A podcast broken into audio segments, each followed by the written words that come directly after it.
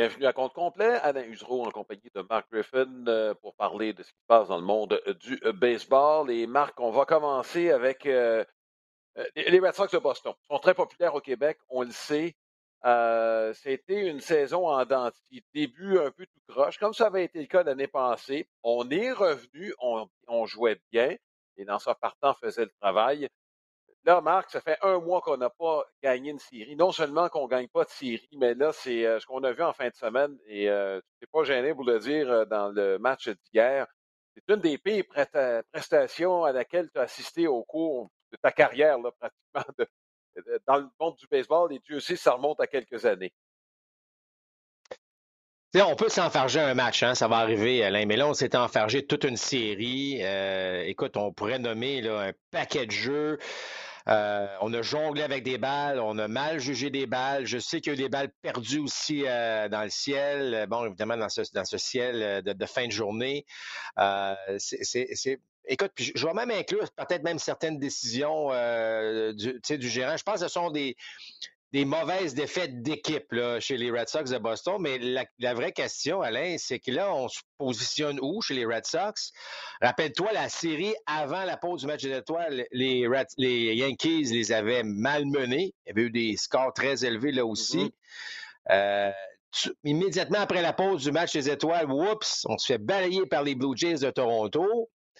Euh, la date limite des transactions s'en vient. On se positionne où chez les Red Sox? Dans tout ça? Je regarde, bon, Devers qui est blessé, euh, sur la liste des blessés. On sait qu'on a perdu Chris Sale pour un petit bout. Euh, il y a des joueurs, évidemment, qui, produisent moins. Il y a des joueurs qui ne jouent pas. on, parle de Trevor Story qui n'est pas là non plus. JD Martinez qui était absent pratiquement toute la série contre les Jays. On fait quoi? On s'en va où avec ça? C'est pas, mmh. pas évident ce qui se passe.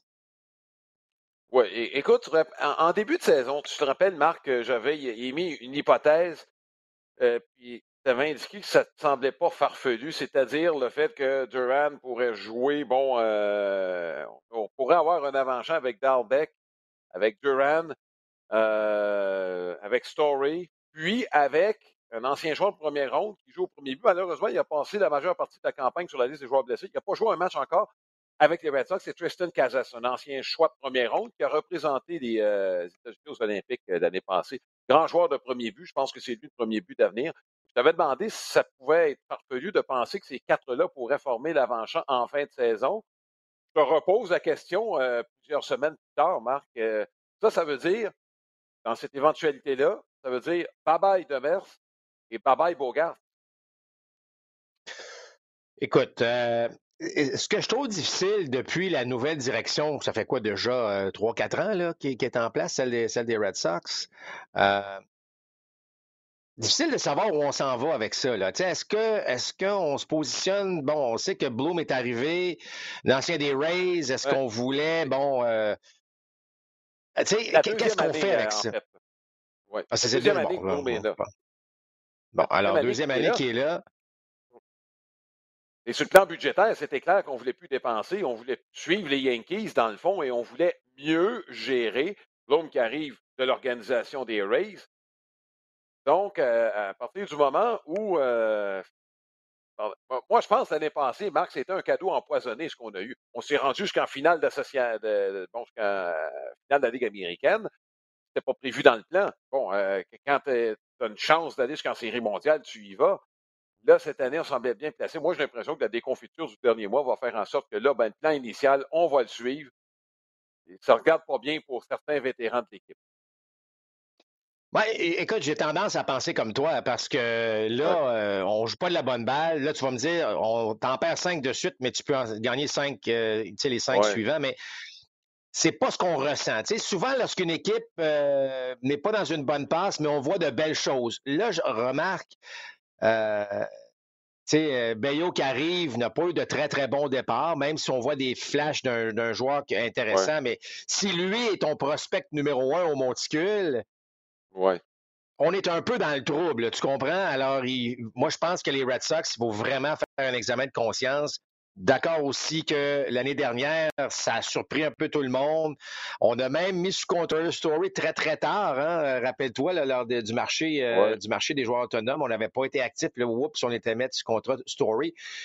on pourrait, et, au point de se demander, Alain, si à la date limite des transactions, est-ce qu'un gars comme Evaldi, éventuellement, pourrait pas euh, servir d'apport? Je commence à regarder des, lanceurs euh, euh, qui ont de l'expérience en série, qui sont capables, bon, qui sont passés la trentaine, donc qui ne font pas nécessairement partie des plans.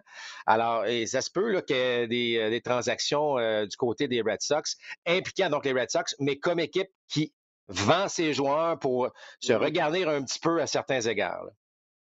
Je pense pas qu'il y ait de releveurs assez attrayants pour les autres équipes. C'est ça que Boston présentement. Là. Je pense pas que c'est de ce côté, mais j'ai bien hâte de voir, moi, les, dossiers euh, de Bogart particulièrement, là, parce qu'il pourrait se déclarer joueur autonome à l'issue de la, saison actuelle. Bon, euh, les Yankees de New York, Marc, euh, ça va bien. On va probablement finir premier. Euh, dizaine de matchs d'avance. Mais là, il y a des petits problèmes qui commencent euh, à pointer, particulièrement chez les lanceurs. Severino sur la liste des joueurs blessés. Là, Chapman, là, sont revenus, mais on ne peut pas dire que leur rendement convainc présentement. On vient perdre Michael King. Il y a des gars qui commencent à être plus humains. Je pense à des gars comme Castro, Lidgey. Là, il faisait la remarque hier que depuis à peu près un mois, on joue pour 500 chez les Yankees. Ben, écoute, Alain, tout a fonctionné pour les Yankees depuis le début de la saison. On va se le dire, là. On a gagné tous les matchs, les, matchs serrés, des matchs à haut pointage. Euh, on, a, on a vraiment. Évidemment, on a Aaron Judge qui traîne tout le monde, déjà 30, euh, quoi, 37 coups de circuit pour Judge. Euh, ce qui, donc, c'est pas normal qu'il y ait, je dirais pas un passage à vide, mais des, premiers défis là, qui sont, qu'on peut appeler ça des défis. Là. Alors, euh, ce serait bon, à voir comment on va réagir avec tout ça. Euh, effectivement, le fait qu'on. Écoute, depuis le début de la saison, Alain, on avait utilisé que cinq partants. Là, là évidemment, avec la, mm-hmm. blessure de Severino, ça ne sera plus le cas. Donc, ce sont des défis euh, qui sont tout à fait normaux dans une longue saison de 62. Moi, je pense que les Yankees vont traverser ça comme si rien n'était. Le défi mm-hmm. maintenant, ça va être se préparer pour les séries, puis s'assurer que tout le monde à la bonne place pour amorcer les séries. C'est le défi de Aaron Boone. Euh, ceci étant dit, si les Blue Jays continuent de jouer de la bonne balle, J'aimerais ça que ça se resserre un petit peu. Je ne dis pas que les Yankees euh, ne finiront pas premiers et que les, Blue Jays vont les rattraper. Mais tu sais, pour donner une fin de saison euh, avec un peu de c'est un peu de mordant. J'aimerais ça voir cet écart-là se resserrer davantage. Mais ça m'inquiète pas trop, euh, honnêtement, du côté des Yankees. Mm-hmm. Même ce que tu as mentionné, le fait qu'on a perdu King, euh, le fait que Severino non plus n'est plus là. Euh, je pense qu'on va passer à travers sans trop, trop de problèmes du côté de New York. Bon, chez les Jays, pas grand-chose à dire. Marc, on a remporté les séries qu'on devait remporter. on a balayé les Red Sox qui leur ont donné des matchs sur un plateau d'argent ou à peu près. La prochaine semaine, Marc, des équipes prenables. Les Cards, à l'origine, bon, euh, bonne équipe. Quand tu es privé de euh, Goldschmidt et Arenado, euh, je m'excuse, là, mais c'est pas du tout la même chose. Les Cards qui ont énormément d'ennuis au monticule présentement chez les lanceurs partants, beaucoup de blessés, donc, et Détroit par la suite. Marc, ne peut pas se contenter de jouer pour 500 là, au cours de la prochaine semaine, j'ai l'impression. Il faut, il faut être prudent, Alain. Euh, deux choses. Premièrement, on va quand même donner un peu de crédit aux Blue Jays. Je sais que les Red Sox n'ont pas bien joué, mais ça reste que les Jays ont quand même euh, bon, mm-hmm. profité des largesses.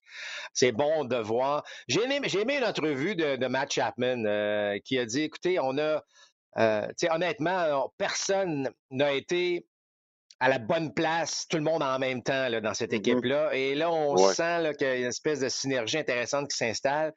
Mais là, ce que je dis qu'il faut être prudent. C'est facile de dire, euh, OK, Arenado et Goldschmidt sont pas là, pouf, quatre matchs contre les Tigers, pouf, non, non.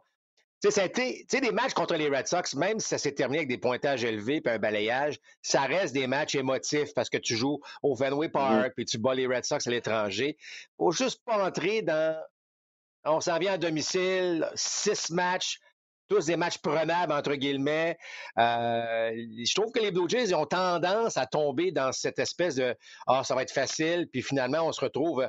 Rappelle-toi, ils avaient perdu leur premier match contre les Royals de Kansas City avant de dire Oh, un instant, là, là pour se réveiller. Donc, j'espère qu'il y a un petit peu plus de maturité euh, à ce niveau-là pour.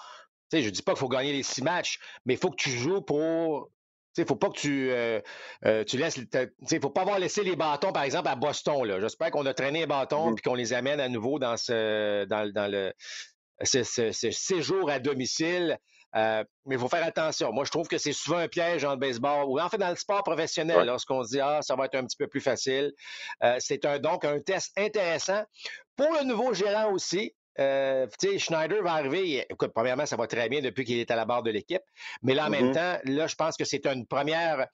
Je ne voudrais pas un premier vrai test, mais une première manière de voir comment on va préparer cette équipe-là en vue de ce séjour de six rencontres à Toronto. Oui. Bon, euh, dans la nationale, Marc, euh, on va se concentrer sur la section Est. la section centrale, on a parlé des Cards tantôt. on joue presque à qui gagne entre les Brewers et les Cards. Euh, si les Brewers ajoutent un bâton, ils seront peut-être en meilleure position que les Cards. Euh, mais les Cards nous ont habitués à bouger. On en parlera tantôt, de toute façon, lorsqu'on euh, s'attardera sur le dossier de Juan Soto. dans l'Est, la nationale, finalement, bon, Pete Alonso s'est comporté comme un véritable leader dans le dernier match contre les Padres de San Diego. Ça allait pas bien à l'attaque depuis une semaine. Et pouf, un circuit de trois points est venu tout régler. Huit points donc contre les Padres dans ce match contre Joe Musgrove. Euh, sauf que quand on va se parler la semaine prochaine, est-ce que les Mets vont être encore premiers? Parce que la tendance est lourde là, en faveur des Braves. Oui, et euh, je pense quand même les Braves ont un calendrier qui, euh, qui, est un peu plus facile que celui des Mets. ça reste pas mal, intéressant comme, c'est comme bataille entre ces deux équipes-là. Les Phillies ont trop de travail à faire actuellement, mais les Braves, faut oublier, là, les Braves ont on, on, a gagné l'année dernière, donc on a cet esprit de, champion, de championnat autour de nous. On sait ce qu'on doit faire. On sait à quel point en deuxième moitié, les Braves l'année dernière ont vraiment pesé sur l'accélérateur pour aller chercher donc euh, ce, championnat. Euh, les Mets, euh, on, se maintient. Il n'y a pas eu de scandale encore. Ça, c'était la bonne nouvelle du côté des Mets cette année. Mais ça tient à pas grand-chose. Parce qu'on a vu tu as, parlé de Pete Alonso, gros, gros coup sûr. Ça reste une équipe en attaque où, oups, il ne faut pas perdre. C'est fragile encore un petit peu, je trouve, euh, au niveau de l'attaque. Euh, mais ceci étant dit, on a maintenu un rythme intéressant depuis le début. Il n'y a pas de raison que ça cède actuellement. Mais je, pense que ça va être vraiment une lutte à deux équipes. Que ce soit les Braves ou les Mets en tête, ça va rester relativement serré tout au long de, ce dernier droit euh, actuellement. Mais, de voir Alonso continuer ce qu'il a fait, ça, évidemment, c'est la bonne nouvelle du côté des Mets de New York. Oui, est-ce que Vogelbach va changer grand-chose chez les euh, Mets de New York? On sait que la production, il y a deux positions. Troisième but, le frappeur de choix, euh, c'est en deçà de ce qu'on devrait avoir de la part d'une équipe qui aspire à une place en série pas un, grand fan de, de, frappeur de choix en particulier. On en a déjà parlé durant nos reportages. Moi, j'aime le fait qu'on a des bons joueurs en formation.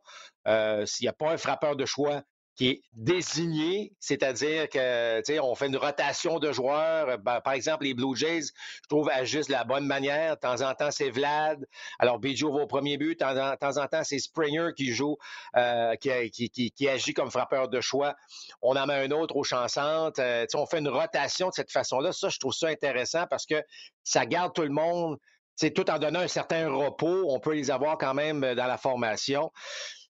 Je suis pas certain que vos... En fait, je suis pas certain. Je suis convaincu que Vogelbach ne fera pas une grande différence. Est-ce qu'il peut aider l'équipe? Bon, certes, mais pas sûr que c'est lui qui va arriver et qui va euh, vraiment protéger, par exemple, je ne sais pas si ça va être un, Alonso ou, un Lindor ou peu importe qui qu'on va mettre là. Euh, écoute, on l'espère. Ça allait quand même bien avec les Pirates de Pittsburgh, mais là, on tombe dans une autre. C'est complètement une autre ville, une autre situation. Je dis pas qu'il n'y a pas de pression du tout à jouer à Pittsburgh, là, mais c'est pas la même chose de jouer pour les Pirates actuellement que les Mets de New York. Euh, je ne suis pas certain que Vogelbach euh, est la solution pour les Mets de New York. Remarque, si on euh, s'il revient avec la production qu'il avait, qu'il avait menée au match des étoiles, on parle de saison de 30 circuits, là, il y a, en 2019 avec Seattle. là, on parle d'autre chose. Mais il va falloir nous ben, convaincre, par ben, exemple, qu'il est capable de le faire. Bon, 2019, euh, bon, si Bellinger frappe comme 2019, euh, si l'autre, euh, frappe comme 2019, tu sais, 2019, on commence à reculer pas mal loin, là. Ouais. je comprends qu'il y a un potentiel là, mais moi, en tout cas, ça ne m'indique pas nécessairement que ça va être un succès assuré. Bon, Marc, la semaine dernière, c'est tenu le repêchage du baseball majeur. on en a parlé un peu. Euh, brièvement, mais je veux qu'on s'attende sur les Québécois. Il y en a eu trois qui ont été repêchés, quelques autres qui ont signé des contrats. Euh, compte tenu du nombre de rondes qui ont été limitées. Écoute, dans l'ensemble, je pense qu'on peut euh, dire que c'était positif. certains s'attendaient à un, peut-être deux. Puis on se retrouve à trois et quelques autres qui signent. Donc, c'est pas une mauvaise chose. Peut-être que le talent québécois est de plus en plus reconnu dans le monde du baseball. Ah, ouais, absolument. Il n'y a aucun doute là-dessus. Vous savez, 20 rondes, c'est pas beaucoup, là. Pas si longtemps, là, euh, une vingtaine d'années, il y avait un, nombre de rondes illimité. On pouvait aller jusqu'à temps qu'on était tanné de repêcher. Là, on est tombé à 40, là, on est tombé à 20. Euh, la route est différente. Là, pour, on le sait, on a déjà parlé, la route est différente pour les jeunes qui vont vouloir accéder au baseball professionnel affilié éventuellement mais ça reste que euh, trois, trois lanceurs. On n'a pas eu de joueurs de position euh, cette année. Euh, c'est toujours le, grand défi. mais trois, trois, bons, trois bons kids, trois bonnes personnes qui. Cédric de Grand Prix, je le connais moi depuis fort longtemps. Écoute, il, est un an plus vieux que mon, que mon plus vieux. Alors, tu comprendras qu'au fil des années, qu'on soit à Tom, Moustique, puis oui, je l'ai croisé, Cédric, qui est un que j'ai eu en entrevue d'ailleurs la semaine dernière grand lanceur droitier euh, qui lance bon 91, 92, 93 000 à l'heure. Euh, j'ai bien hâte de voir comment ça va, ça va se passer avec lui. C'est évidemment une belle organisation, celle des Braves d'Atlanta. Euh, Nathan Landry, qui est un lanceur gaucher, un peu plus âgé dans le cas de, Nathan, mais qui peut faire fort bonne impression avec les Red Sox, on l'espère. Et, Jérémy Pilon, qui, qui, est le plus jeune hein, joueur repêché cette année, à 16 ans. Euh, des Blue Jays de Toronto, donc Jasmer Roy, qui, euh, qui est le dépisteur là, dans, au Québec, évidemment, pour euh, les Blue Jays, qui, je suis content, a vendu, ouais. a vendu sa salade à l'organisation, puis ça a fonctionné. Donc, ça se passe très bien. C'est très motivant pour les jeunes qui jouent au baseball et qui aspirent un jour peut-être à aller dans le baseball professionnel. c'est trois parcours différents pour les trois jeunes que je viens de mentionner, mais il y a une manière qu'on puisse qu'on puisse. Euh, tout est dans euh, la poursuite le mieux possible. Oui, écoute, il y, en a quelques-uns qui sont dans le business professionnel aussi, qui y sont depuis quelques années et qui sont de très, très bons exemples, Marc, pour, pour ceux qui suivent. écoute, le nom qui revient, là, évidemment, quand on en parle, Charles Leblanc, est-ce qu'on finalement on va le voir avec les Marlins cette année? Écoute, il fait tout tout bien, il fait tout pour être rappelé. Euh, ça me surprend énormément que je sais qu'il n'est pas sur la liste des 40, donc il faut faire une place pour lui si on le rappelle. Mais euh, quelle saison extraordinaire pour Charles Leblanc avec la filiale 3 des Marlins. Euh, vraiment, en tout cas, ce gars-là mériterait un rappel juste par la qualité de la saison qu'il connaît. C'est sa première année dans l'organisation, en soit dit en passant.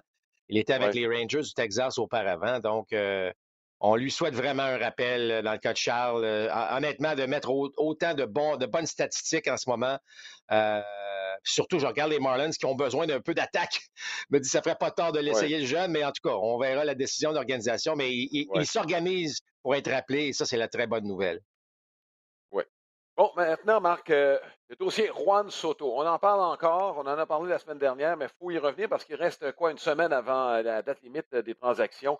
Et la grosse question euh, qui se pose, est-ce que c'est cette année qu'il va être euh, échangé? Moi, j'ai l'impression que les chances que cette année il soit échangé sont très fortes. Et ce qui motive un peu euh, ma décision, c'est les demandes des Nationals. sa valeur est plus forte cette année qu'elle ne le sera l'an prochain. Pourquoi? Parce que là, il reste deux mois à la saison, vous allez me dire. Sauf que les équipes aspirantes, elles passent dans les séries c'est dans les séries que tu veux l'avoir. Donc, même si c'est juste deux mois, la période la plus importante, c'est le mois d'octobre. Là, tu as une saison de plus. Tu n'as pas deux. Tu l'as trois ans. Donc, moi, j'ai l'impression, les demandes de Washington, selon ce qui a été rapporté, les quatre joueurs sont soit dans le baseball majeur ou sont tout prêts d'arriver dans le baseball majeur. Euh, c'est ce qu'on demande. Euh, des joueurs sur lesquels on a le contrôle salarial pour quelques années. Donc, on ne demande pas des, jeunes, des gars qui sont là depuis trois ans et plus. Euh, des jeunes. On parle de quatre. euh, moi, j'ai l'impression que la semaine prochaine, on va dire dans deux semaines, là, parce qu'il va rester quelques heures la semaine prochaine, dans deux semaines, Soto ne sera pas un membre des Nationals de Washington. Ben, tu as raison de dire que sa valeur est plus élevée que jamais actuellement. Euh, mm-hmm. Par contre, ça, tu ne peux pas te tromper dans cette transaction-là si, si tu es les Nationals de Washington. là, là c'est un peu, c'est une transaction là, qui va déterminer probablement l'avenir, euh, je dirais pas l'avenir immédiat, mais certainement en tout cas l'avenir des, euh, des Nationals. Parce que là, si des quatre joueurs que tu vas chercher, il y en a deux qui font pout-pout, puis que les deux autres ont pas du. Tu veux dire, là, on, s'en va vraiment dans des années de misère. Alors, il faut vraiment pas que tu te trompes. Alors, c'est pour ça qu'il y a une certaine patience qui peut s'installer chez les Nationals. Euh, je comprends que pour les recevoir, c'est sûr que tu le veux dès maintenant. Là. Il euh, n'y a pas de doute mm-hmm. là-dessus, parce que comme tu l'as mentionné, là, tu peux profiter de lui là, dès maintenant. Euh, mais ceci étant dit, il n'y a pas une tonne d'équipes, Alain, qui peuvent arriver et se dire OK, moi, il faut que tu aies beaucoup de mmh profondeur dans ton équipe pour avoir la possibilité de donner deux, peut-être trois joueurs qui arrivent dans le baseball majeur, qui sont là depuis un an ou deux, ou puis en plus un mmh autre qui. C'est quand même, tu sacrifies beaucoup, là. C'est correct. Pour recevoir un ouais. Soto, il va falloir que tu sacrifies. Mais il n'y a pas une tonne d'équipes qui, qui, qui, sont, euh, qui sont dans cette mmh position-là actuellement. Et c'est là, euh, je me dis, bon, est-ce que, est-ce que si on est patient, puis on amène un peu plus d'équipe, on étudie ça à profond, de façon plus euh, approfondie, il euh, faut juste pas que tu te trompes. C'est pour ça que je me dis, je ne serais pas surpris, évidemment, si la transaction se déroule cette année, mais je serais pas nécessairement surpris qu'on dise, parfait, on va attendre durant l'hiver, on va analyser nos choses, on va s'assurer que, parce que tu ne peux pas te tromper si tu t'appelles les Nationals de Washington.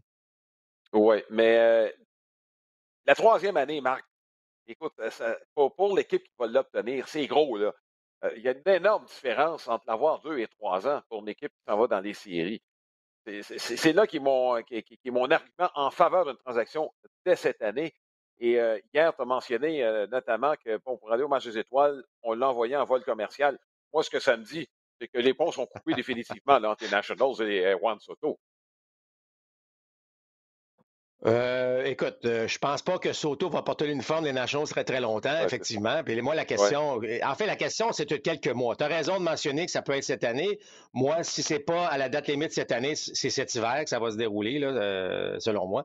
Mais écoute, comme je dis, quelles sont les équipes qui, en ce moment, là, on peut se dire, on a un réseau euh, qui est en mesure de faire en sorte que c'est acceptable, non seulement acceptable, mais que ça peut inciter les Nationals à dire oui. Mais... Ouais. Écoute, Marc, j'ai, fait bon, quelques recherches ce matin. Cinq équipes. J'ai mis cinq équipes. Il y en a deux dans la nationale, trois dans l'américaine. La nationale, on a parlé des Padres de San Diego. Hier, je pense que tu vas être d'accord avec moi. On a ce qu'il faut on a un paquet de jeunes. À commencer, il y a deux noms qui me viennent en tête. Je pense que ces deux gars-là, si jamais ça se faisait, seraient inclus, soit Mackenzie Gore et CJ Abrams. Bon. Euh, l'autre équipe, c'est toi qui me l'as emmené. Ce matin, honnêtement, je regardais. Les Cards de Saint-Louis sont effectivement bien équipés pour euh, obtenir. Ce serait le genre de transaction des Cards de Saint-Louis, effectivement. On a un paquet de jeunes. Je pense même qu'un Dylan Carlson pourrait être impliqué. Austin Gorman, inévitablement. Et là, Marc, je vais ajouter deux noms, Matt Liberator et Ryan Helsty. Les quatre que je viens de nommer répondent exactement aux critères demandés par, euh, par Washington. Et je pense que ce ne serait pas farfelu de penser que les Cards pourraient envoyer ces quatre joueurs-là pour Juan Soto. Ben, écoute, deux, deux, équipes, effectivement, qui ont le réseau, qui ont les moyens, qui ont. Euh, parce qu'on sait que les Padres, là, on, on veut, on, on a investi beaucoup au cours des deux dernières saisons. Euh, je pense qu'on va aller on va encore plus loin. Les Dodgers dans la même section, si on veut rivaliser, on n'aura pas le choix. Euh, les Cards également. Bon, il y a les Yankees dans tout ça. Inévitablement, les Yankees vont faire parler d'eux. Euh, là, par contre, ça pourrait se compliquer davantage, mais bon, euh, ça reste que c'est une équipe qui a certainement euh, les capacités de le faire. À la limite, je pourrais même te dire, les Blue Jays de Toronto ont aussi potentiellement mm-hmm. ce qu'ils. Bon, mais est-ce Je sais que la priorité, c'est d'aller au monticule, mais ça reste qu'il y a quelques équipes qui peuvent, qui pourraient, qui pourraient accommoder, on va dire ça même, les Nationals de Washington à ce niveau-là. ce qui rend quand même les choses extrêmement intéressantes à cette date limite des transactions. C'est pas l'affaire d'une équipe. Il y a quand même quelques équipes qui sont capables d'offrir, ou en tout cas pas assez près d'offrir ce que les Nationals ont besoin. Écoute, il y a deux autres équipes que je vais ajouter, puis euh, je pense qu'il y en a une, tu vas être d'accord, les Mariners de Seattle. On a des jeunes, euh, on en a pas mal qu'on pourrait effectivement échanger. Euh, pense à Kelnick, c'est le nom qui me vient en tête. Là. Que Lewis ferait partie, ça, je suis pas sûr, mais bon. et l'autre équipe, bon, le réseau de filiales n'est pas si garni, mais il y a quand même des gars au niveau majeur. Je pense aux White Sox de Chicago. Est-ce que Louis Robert Euh, on sait qu'on connaît son potentiel. Je pense qu'il ne l'a pas atteint encore. Mais si tu inclus un Louis Robert, c'est peut-être pas quatre joueurs qu'on va demander là, chez, euh, les, euh, les, Nationals de Washington. J'y penserais sérieusement, Marc. Tu ajoutes un jeune lanceur? J'écouterais sérieusement, moi, si j'étais les Nationals de Washington. écoute, tout dépend, Alain, évidemment, de ce que les Nationals demandent. Parce que, évidemment, oui, si Juan Soto dans ton équipe demain matin, tu es une meilleure équipe.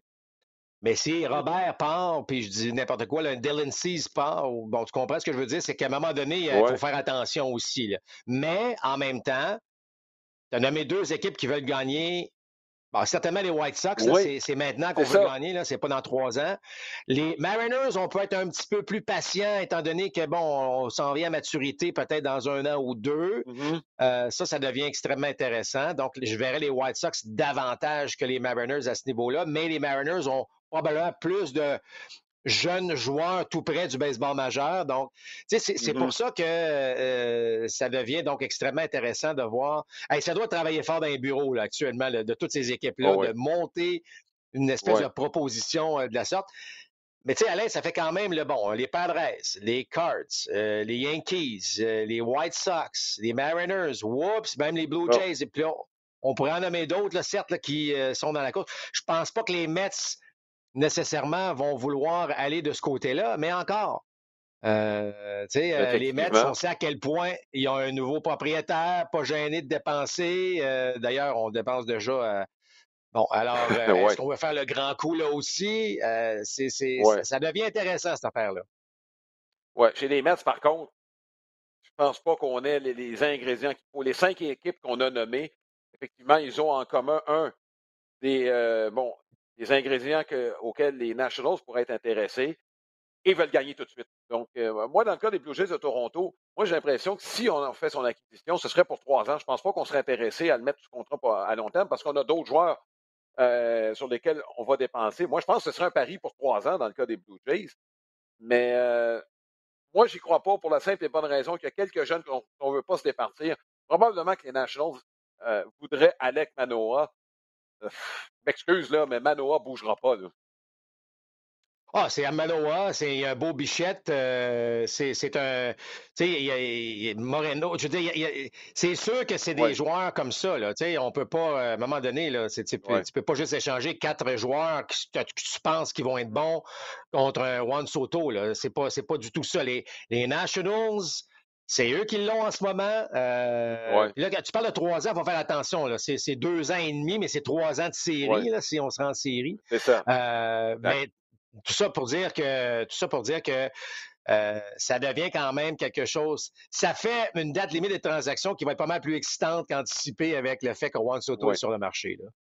Écoute, un petit mot sur les Yankees dans, ce dossier-là. à Judge, bon, si tu veux donner un contrat à long terme, que tu donnes à un gars de 23 ans ou tu le donnes à un gars de 30 ans? Ça, c'est, je pense, une question qui se répond d'elle-même. Donc, Yankees y pense sûrement. La deuxième chose, Connor Falefa fait un excellent travail en défense cette année chez euh, les Yankees. Je pense qu'on ne pensait pas qu'il était aussi bon.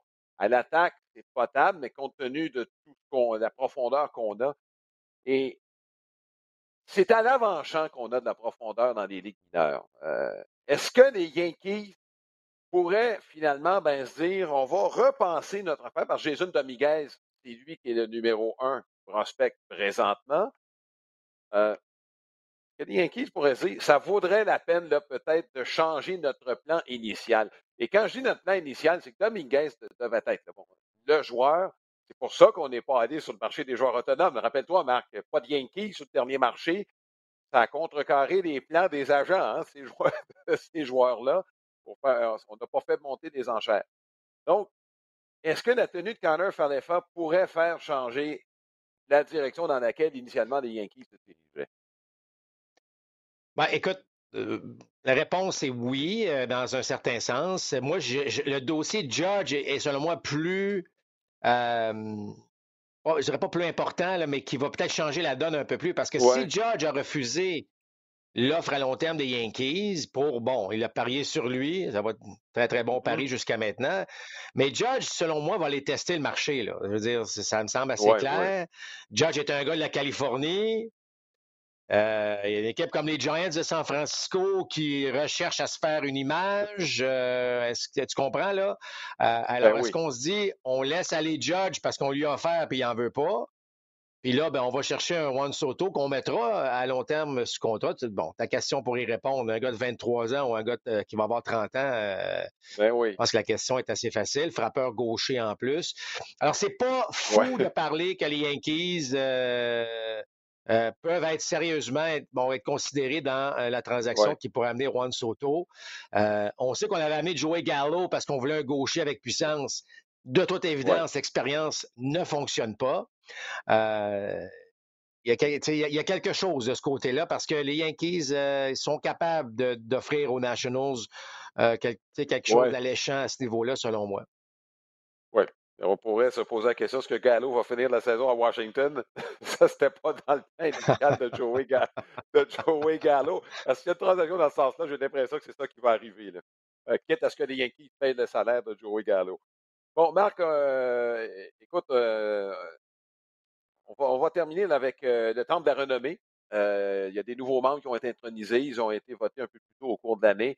Euh, David Ortiz, a été euh, élu, ancien des Red Sox euh, de Boston, une couple d'équipes qui l'avait échappé au passage, soit Seattle et Minnesota.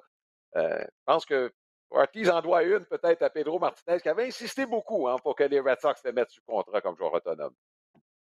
Oui, ça, c'est une histoire vraie, alors que Pedro avait beaucoup d'influence à l'époque chez les Red Sox. Il avait dit, écoutez, là, passez pas à côté de ce gars-là. Ben, finalement, bon, ben ça a très, très bien fonctionné. J'ai beaucoup aimé le passage. Euh, bon, évidemment, ça a été un bon, euh, un bon speech là, de la part de, euh, de David Ortiz.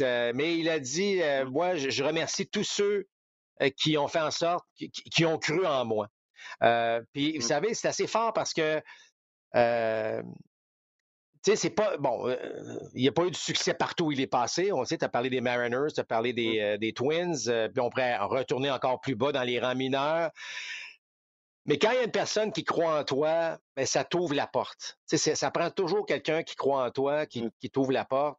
Et c'est un peu un message aux entraîneurs. C'est un peu un message aux, mm-hmm. entraîneurs. Tu sais, les entraîneurs, que ce soit même euh, ici au Québec ou un peu plus tard sur les équipes nationales ou, professionnelles mm-hmm. mineurs, c'est important de, de donner la chance à tous les jeunes joueurs d'avoir une opportunité de se faire valoir. Euh, de ne pas abandonner sur des joueurs. Il y a une raison pour laquelle mm-hmm. ces jeunes-là jouent, ils aiment ça, euh, surtout lorsque tu, tu, commences à être dans des catégories un peu plus élevées. Euh, moi, en tout cas, je, trouvais que c'était un très beau passage de, de vraiment remercier tous ceux, coéquipiers, entraîneurs, euh, qui m'ont accompagné là-dedans, qui ont cru en moi, qui m'ont encouragé, qui m'ont sorti de, de, passage à vide parce qu'ils disaient que non, t'es bon, fais-toi-en pas, t'es bon, tu, vas réussir, crois en toi. Ben, à force de se le faire dire, à force de, euh, de voir des gens croire en lui, ben, ça lui a permis de devenir évidemment le joueur qu'il est. Donc, moi, je trouve que c'était un mm-hmm. message très, très fort lancé par, par David Ortiz. Oui, euh, il n'a pas été le seul qui a été intronisé. Jim Cott, certains prétendaient qui avait accumulé des statistiques sans vraiment être excellent. Euh, je ne sais pas ce que tu en penses, Marc. Il a joué bon, une vingtaine d'années dans le baseball majeur, près de 300 victoires. Il a accumulé euh, un nombre assez impressionnant de, de, de, de gants d'or. Euh, un style un peu particulier, des lanceurs qui sont. S'il lançait aujourd'hui, Marc ne serait peut-être pas recruté parce qu'il n'y avait pas de balle rapide super explosive. Lui, c'était changement de vitesse par-dessus balle courbe. Avec un rythme, un des plus rapides hein, de l'histoire du baseball. En tout cas, des 50 dernières années, là, Jim Cott est arrivé au monticule, là, puis ça niaisait pas au monticule. Donc, je ne sais pas, Marc, dans ton cas. moi, ce que je pense, c'est qu'arriver Jim Cott va ouvrir la porte à Tommy John. Et Jim Cott a d'ailleurs mentionné deux carrières en parallèle. Ah oui, Jim Cott qui a dit ce qu'il y a un lanceur plus populaire que Tommy John. On en entend parler de partout, mais bon, évidemment, surtout pour l'opération, mais ça reste que. Euh, mais, moi, là, Alain, je mets beaucoup d'emphase sur la, longévité. Euh, moi, je trouve que d'être constant pendant 20 ans, tu sais, oui, tu n'as peut-être pas gagné euh, trophée Cy après trophée Cy mais il y a une belle constance de Jim Cott pendant près d'une vingtaine d'années. Tu as parlé de ses gants d'or. Il faut considérer ces aspects-là. Arrêtons de dire toujours ben, victoire, défaite, euh, championnat. On sait qu'un championnat au baseball, la foi, ça se peut que tu joues pour des mauvaises équipes. Là, tu ne peux pas faire plus que Ouais. On en a déjà parlé, là, mais tu ne peux pas lancer tous les matchs. Là. Euh, tu peux pas être comme frappeur, et euh, dire ben là, moi, je vais frapper euh, dix fois dans ce match-là. Ça ne marche pas même au baseball. Donc, moi, je pense qu'une carrière comme ça, j'ai toujours apprécié.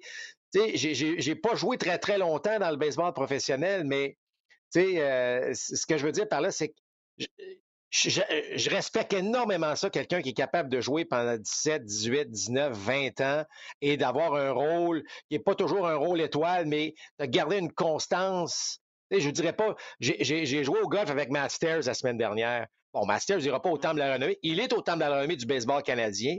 Il a quand même joué 19 saisons dans le baseball majeur. Il s'est établi à un moment donné comme un, frappeur. Euh, euh, voyons, euh, un frappeur suppléant. Mais il était bon dans tout ce que, pendant toute sa carrière comme frappeur suppléant. Il y a d'ailleurs, c'est lui qui, détient certains records à ce niveau-là. Mais ce que je veux dire, c'est que moi, mm-hmm. je respecte énormément le fait que pendant 19 ans, 20 ans, ces gars-là ont démontré une belle constance. Ça a une belle valeur. Euh, puis c'est sérieusement à considérer lorsque vient le temps, mm-hmm. de, selon moi, de voter. Là. Je ne dis pas que parce que tu as joué 20 ans que tu mérites d'être au temps de la renommée, mais 20 ans avec une belle constance, année après année, après année, après année, alors que tout le monde te connaît, tout le monde sait c'est quoi ton répertoire, tout le monde sait comment. Bon, euh, moi, je trouve que c'est un bon choix d'avoir un gars comme Jim Cott au temps de la renommée. Oui, et les autres qui ont été euh, intronisés, Mini Minoso, je pense que c'était dû depuis un bon moment. Euh, autant pour ses exploits dans le baseball majeur qu'auparavant dans les Ligues des Noirs. C'est un joueur d'origine cubaine euh, qui a eu sa chance finalement dans le baseball majeur. Il avait 27 ans. Mais Marc, euh, écoute, c'est un gars qui pouvait tout faire sur le terrain. Il était capable de frapper la longue balle, il était rapide. on l'oublie, mais il a mené la Ligue américaine de nombre de buts volés trois fois. C'est pas ce qu'on retient de Mini Minoso. Et c'était très près du marbre. Il a mené la Ligue pour le nombre de fois qu'il a été atteint dix fois au cours de sa carrière. Malheureusement, en raison de la couleur de sa peau, probablement qu'il y a plusieurs fois où c'était intentionnel. Toujours est-il que lui, on a peut-être attendu un peu longtemps. Et je dirais la même chose de Buck O'Neill, euh, qui a été intronisé par le comité des vétérans. Buck O'Neill, qui a connu une carrière absolument exceptionnelle dans la Ligue des Noirs. Et l'autre, c'est Bud Fowler, méconnu du public, mais c'était un des premiers Noirs du baseball professionnel. On parle des années 1800. Euh, et sa venue a fait en sorte que par la suite, ben, euh, il y a des membres influents du baseball majeur qui ont refusé de jouer avec des joueurs afro-américains. Et a fallu attendre une cinquantaine d'années avant de voir Jackie Robinson par la suite. Donc, ce sont des membres euh, des nouveaux membres du Temple de la renommée avec Tim Kirchin, qui, bon, le baseball depuis plusieurs années, a écrit quelques livres également, lui qui travaille pour ESPN.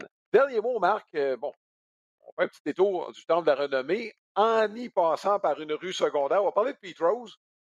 Il va faire une euh, présence publique pour célébrer euh, les Phillies de Philadelphie qui ont gagné la Série mondiale en 1980. Euh, c'est un, on va le dire, c'est un personnage très polarisant. soit certains jeux que doit être au temple de la renommée, alors que d'autres qui ne peuvent pas comprendre qu'on pense à, l'introniser au temple pas quelle est ton opinion là-dessus, parce que, écoute, quand on parle de nuances de gris, il y en a des pâles, il y en a des foncés dans ce cas. Bien, premièrement, ce que j'ai aimé, c'est que les coéquipiers de Pete Rose des années 80 ont, euh, ont demandé aux Phillies, nous, on veut que Pete Rose soit avec nous. Alors ça, c'est déjà un bon signe pour Pete Rose. Et là, évidemment, les Phillies qui ont demandé la permission au baseball major, au commissaire, et le commissaire a accepté. Donc, parce que de voir Pete Rose sur le terrain, euh, ça va être bien, bien le fun, en tout cas pour les partisans des Phillies de Philadelphie. Écoute, c'est sûr qu'à chaque fois qu'on parle de Pete Rose, on se dit, bon, euh, est-ce qu'il a payé le prix? Euh, il a fait une faute. On sait que la vie, parfois, bon, je pense qu'il faut, réussir à pardonner. moi, personnellement, moi, je pense a payé le prix. Là, c'est, assez. Là, mais bon, tout le monde a son opinion là-dessus. Il y, en a eu des, tu sais, puis j'aime pas ça faire ça, mais tu sais, de comparer ceux qui sont déjà au temple de la renommée, euh, pas tous des gentils garçons là, qui ont été parfaits. Là. alors, moi, j'ai l'impression que Pete Rose, est-ce que Pete Rose a marqué l'histoire du baseball euh, de façon très positive? Absolument. Est-ce qu'il euh, est qu'il a fait quelque chose de pas correct? Absolument. Est-ce qu'il en a payé le prix? Ben, moi, je pense que oui, à ce niveau-là. Donc, à mes yeux, Pete Rose, éventuellement, devrait, euh, devrait être intronisé, mais tu ne peux, pas passer à côté de l'histoire, Alain. Ce gars-là a marqué le baseball d'une manière tout à fait exceptionnelle. Je ne veux pas revenir sur Ty Cobb, mais, mais tu as lu des livres sur Ty Cobb. C'est euh, bon, en tout cas, euh. c'était pas le, parfait gentleman qui joue au baseball. Alors, mais ce sont des époques différentes. Pas, euh. tu l'aurais pas invité à souper. Alors, tout ça pour dire qu'effectivement, c'est pas. Les gars sont tous pas. sont tous, en fait, c'est pas tous des gars qui sont parfaits, qui sont au temps de la renommée. Alors, bon, chacun son opinion là-dessus, mais moi, si demain mm-hmm. matin on disait écoute, Petro, de, Petro redevient admissible euh, moi, j'aurais personnellement pas de problème avec ça. Oui. Écoute, j'avoue que je suis sur la clôture, puis euh, j'ai de la difficulté à me faire une opinion. Et ça, j'ai mentionné souvent, ce que je regrette, c'est que les critères, c'est-à-dire en vue de l'adhésion au temple de renommée, ont jamais été très, très clairs et on a mis ça dans les mains des euh, votants pour. en tout cas, tu comprends ce que je veux dire? Là? Une patate chaude dans les mains de tout le monde. Il me semble qu'une fois pour toutes, on devrait peut-être établir, bon, euh, qu'est-ce qu'on devrait faire avec ça? Enfin, écoute, Marc, euh, trois matchs cette semaine qu'on va présenter, euh, si le temps le permet, parce que c'est très humide dans le nord-est américain, donc du temps instable, mais on devrait présenter Cleveland-Boston ce lundi soir, les deux clubs de New York, les Mets et les Yankees. Ça va être intéressant parce que les deux clubs, au moment où on se parle, sont au premier rang. On verra des Giants contre les Cubs dimanche, que les deux clubs auront bougé les Giants sont un peu comme les Cards, hein, peuvent arriver par en arrière là, puis nous réserver une petite surprise. J'ai bien hâte de voir euh, ce que ça va donner. Donc, ce sont les trois matchs qu'on vous présente au cours de la prochaine semaine. On vous souhaite du bon baseball au cours euh, des prochains jours. Portez-vous bien. Faites attention, euh, la COVID court pas mal de ce temps-là. Donc, soyez prudents. je parle par expérience. Passez une bonne semaine, tout le monde. Bye bye.